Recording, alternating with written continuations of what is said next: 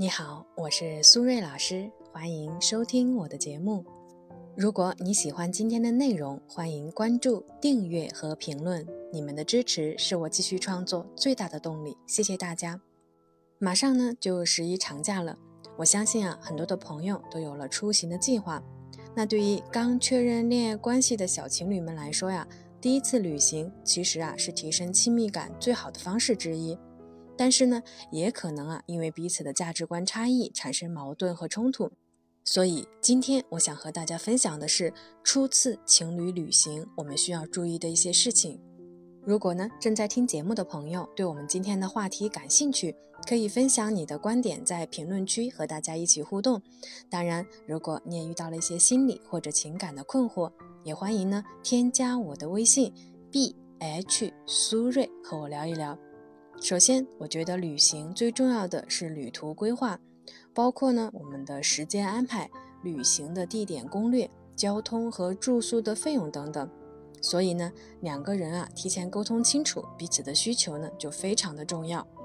第一，两个人呢共同参与制定计划，旅行呢是最检验两个人的默契程度的方式。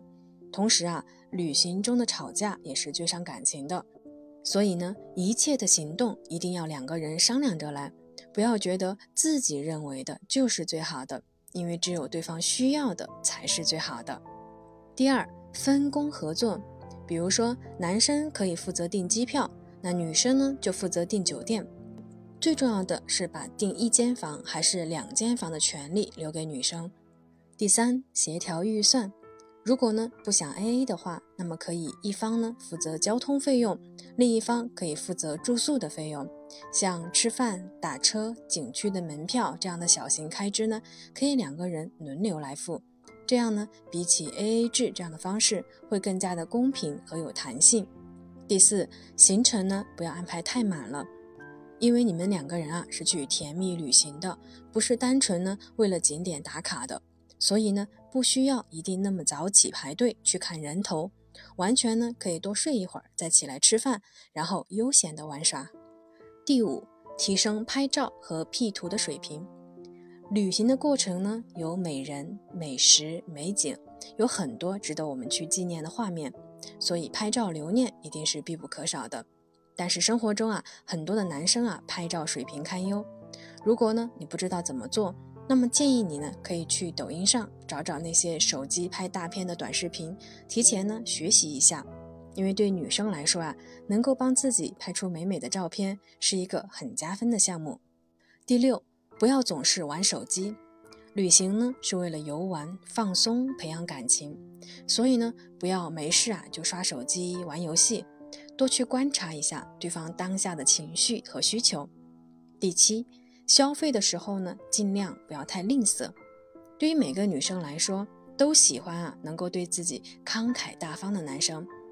所以我建议男生在消费的时候呢，尽量不要太过于节制，多考虑一下对方的需求。一起出来玩，吃好一点，住舒服一点，总是错不了的。当然，对女生来说，也可以呢主动承担一部分旅行的消费，不要总觉得。他是男生，他喜欢你，所以他就应该承担一切。两个人在一起，你在观察他，他又何尝不是在观察你呢？所以一定不要被网络毒鸡汤蒙了心，总觉得要引导男人物质投入才能吃定男人。要知道，男人也是人，他也不傻，所以呢，要学会适当的付出，才能够让对方看到你的真心。最后呢，我想再给女生们说一些私房话，在两性关系中啊，不要答应男朋友那些你不想答应的事情，永远呢要做自己愿意的事情。那些会让自己不舒服的行为，你可以明确的表示拒绝。这个呢，也是检验对方是否可以接受被拒绝的一种方式。好了，时间差不多了，我们今天的节目呢，就先到这里了。感谢大家的收听，我们下期节目再见啦，拜拜。